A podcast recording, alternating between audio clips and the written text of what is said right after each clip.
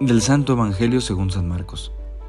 En aquel tiempo Jesús y sus discípulos terminaron la travesía del lago y tocaron tierra en Genezaret.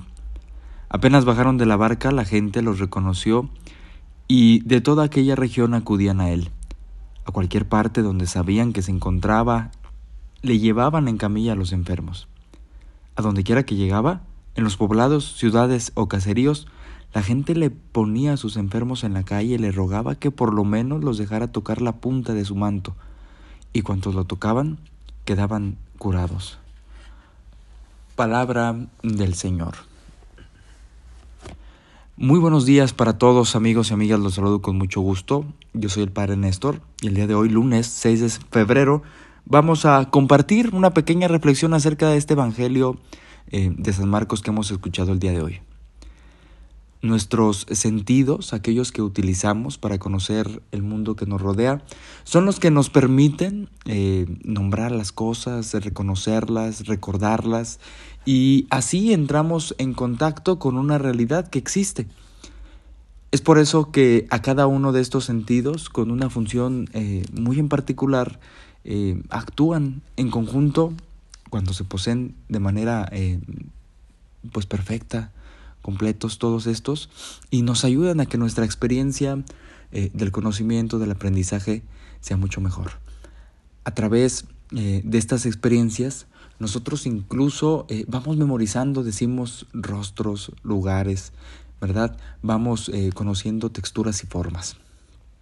Qué interesante resulta que todos aquellos que confiados en la persona de Jesucristo, aquel hombre que hacía que las multitudes, ¿verdad?, se piñaban a su alrededor para que los sanara, para que eh, los curara, para escuchar al menos su palabra, eh, piensen y, sepan desde su misma fe que con tan solo tocarlo, que con tan solo utilizar este sentido del tacto, ellos van a quedar sanos, curados, limpios.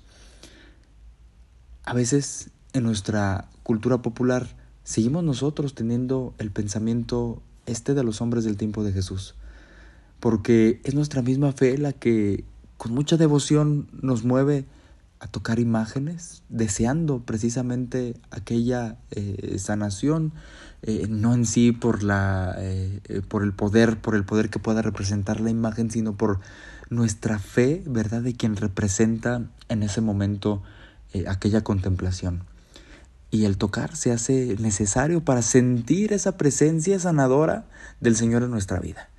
Estos hombres y mujeres que padecían distintas enfermedades saben que con tan solo tocar esa punta del manto van a quedar curados.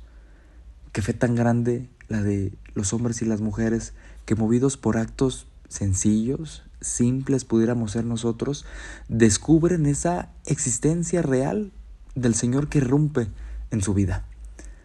Habrá que reconocer nosotros todos los días la presencia del Señor también desde estos sentidos que nos ha concedido, desde aquello que podemos observar, contemplar y admirar, desde aquello que podemos degustar, desde aquello que podemos tocar, desde aquello que sabemos que es creación perfecta del mismo Creador que nos ha dado la vida a cada uno de nosotros.